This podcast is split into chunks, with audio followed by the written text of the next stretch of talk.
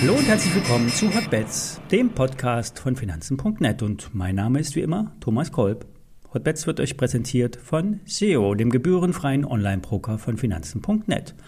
Wenn ihr eine Aktie geschenkt haben wollt, dann eröffnet ein Depot bei Zero. Mehr Details unter finanzen.net slash zero. Alle nachfolgenden Informationen stellen keine Aufforderung zum Kauf oder Verkauf der betreffenden Werte dar. Bei den besprochenen Wertpapieren handelt es sich um sehr volatile Anlagemöglichkeiten mit hohem Risiko. Dies ist keine Anlageberatung und ihr handelt auf eigenes Risiko. Der Start in den Mai war heftig. Gap Down und dann im Laufe des amerikanischen Handels eine starke Erholungsbewegung. Stark aus Sicht der Punkte, aber auch aus Volume-Gesichtspunkten. Volume heißt, hier sind die Marktteilnehmer bereit, in den Markt zu gehen und in die Anstiegsbewegung zu kaufen. Jetzt können wir also im Mai die Erholungsrallye sehen, die wir eigentlich im April erwartet haben. Über 14.050 DAX-Punkte wird die Erholungsbewegung eingeleitet. Kurz darüber bei 14.110 ist ein Buy-Trigger und dann kann auf Sicht von ein paar Tagen es zum Gap Close bei 14.500 DAX-Punkten gehen. Wie weit die Bärenmarktrelle geht, werden wir sehen. Mit ein paar Good News vielleicht sogar weiter, als die Pessimisten es erwarten. Heute werden eher kleine Brötchen gebacken. Die FED-Sitzung am Mittwoch wird belasten. Doch wie gestern gesagt, die Zinsanhebungen im Mai und Juni sind fest eingeplant und sogar in großen Zinsschritten äh, wird hier vorangegangen. Das heißt, im Sommer sind die Leitzinsen mindestens ein Prozent höher. Bei dem gestern vorgestellten Long Trade auf die BioNTech habe ich auch gestern Nachmittag gleich nochmal die Gewinne mitgenommen. Im US-Handel schoss die Aktie gleich zum Start 10 Dollar nach oben. Und bei einem Hebel 5 Investment waren das gleich mal 30 Prozent. Für mich ausreichend, auch wenn es heute bei der BioNTech noch etwas höher gehen kann. Ich habe immer noch eine größere Position der Aktie in meinem Depot. Ob die Pfizer-Zahlen heute einen weiteren Schub geben oder die Bear Market Rally den Schub gibt, ist auch egal. Hauptsache, die Aktie kommt endlich einmal wieder in Schwung und löst ein Kaufsignal aus. Dieses kommt bei über 142 Euro in der Aktie zustande. Dann 149 Euro als nächstes Ziel und bis zu meiner Marke bei rund 170 Euro hoffentlich. Bei dem Trade auf die ThyssenKrupp bleibe ich dabei. 7,50 Euro und etwas mehr war mein kurzfristiges Ziel. Der Stahlpreis macht zwar eine Achterbahnfahrt, ähm, auf der einen Seite Angebotsverknappung, auf der anderen Seite Rezessionsängste. Denn auch äh, wenn China weiter wächst, ein abgeschwächtes Wachstum wäre schon eine Art China-Rezession, so eine neue Wortkreation. Bei ThyssenKrupp wird es erst unter 6,80 Euro kritisch in der Aktie. Wie gesagt, über 7,50 Euro löse ich dann den Hebeltrade auf. Bei der SAP ist der Weg etwas steiniger.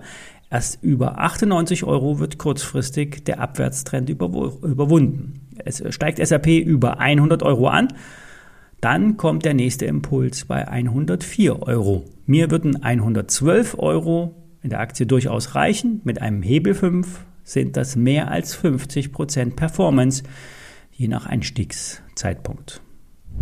Bei dem äh, Industriezulieferer Ibotec wurde gestern eine Vereinbarung über die Lieferung von Lithium-Eisenphosphat, dem sogenannten LFP-Kathodenmaterial, geschlossen. Besteller ist der norwegische Batterieproduzent Morrow Batteries.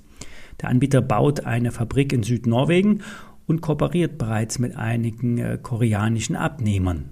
In einer Pilotanlage und später in Serie sollen kostengünstige LFP-Batterien hergestellt werden. Bestellumfang für, äh, für Ibutec perspektivisch jährlich 200 Tonnen. Ibutec ist nach eigenen Angaben der einzige Hersteller in Europa, der bereits LFP-Batteriematerialien selbst produziert und ausliefert. So sollen erste größere Bestellungen bereits bedient werden. Dabei soll es sich um die Blackstone Technologies handeln. Hier sollen ab Sommer LFP-Zellen hergestellt werden. Diese sollen mit einem patentierten 3D-Drucktechnologieverfahren hergestellt werden. Hier wurde im Februar Muster vorgestellt und die Vorserie wurde angeschoben. Ibutec soll bei Blackstone Technologies eine wichtige Rolle in der Lieferkette spielen. Ibutec soll die Rohmaterialien und die Grundchemikalien für die Produktion liefern. Diese jährliche Menge soll im dreistelligen Tonnenbereich liegen. Produziert wird alles in Deutschland.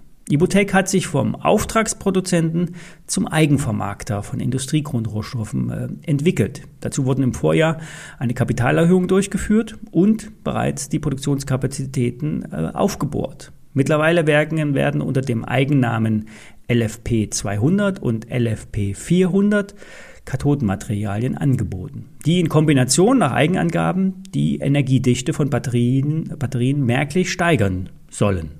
Weltweit wurden bereits Materialproben an alle führenden Batterieproduzenten verschickt. Teilweise wurden schon Lieferaufträge auch formuliert. In diesem Jahr soll die Lagerhaltung etwas nach oben geschraubt werden. Dazu wird der Cashflow genutzt, bindet allerdings Kapital und schmälert den kurzfristigen Gewinn. Mittelfristig kann so der Output deutlich erhöht werden. Gerade die Batteriematerialien sind für den europäischen Markt äh, bedeutend, denn Erstens sollen ja die Batterien sauberer und ethisch vertretbarer hergestellt werden. Und zweitens brauchen wir in Europa kürzere Lieferketten und eine reduzierte Abhängigkeit von asiatischen Produzenten. Ibotec will den Umsatz in diesem Jahr um rund 20 Prozent steigern. Von den rund 57 Millionen Euro sollen mindestens 12 Prozent Marge verdient werden. Bis 2025 sollen die Umsätze dann auf 102 bis 130 Millionen Euro gesteigert werden. Die EBITDA-Marge soll dann bei über 20 Prozent liegen. Bis dahin soll die LFP, sollen die LFP-Materialien äh, 30 bis 60 Millionen Euro äh, zum Jahresumsatz beitragen. Die Ibutec-Umsatzzahlen aus den Vorjahren sind nicht ansatzweise so hoch, daher kann man sie auch nicht äh, als Vergleichswert heranziehen. Für den Nebenwertexperten Michael Schröder vom Aktionär ist es klar, der Auftrag ist ein Mosaikstein und weitere Aufträge werden folgen. Ich habe die Aktie seit längerer Zeit im Depot, daher liegt bei mir ein gewisser Interessenskonflikt vor. Im Sommer stand die Aktie noch bei 55 Euro, das Tief lag bei 30 Euro und seitdem versucht sich der Nebenwert seitwärts langsam nach oben zu schieben. Die Börsenumsätze bei der Ibotec sind immer sehr sprunghaft, das heißt eine Limitierung ist dringend zu empfehlen. Ja, jetzt drücke ich mal die Daumen, dass heute die Rebound-Rakete zündet. Höhere Hochs geben das Signal. Bis morgen.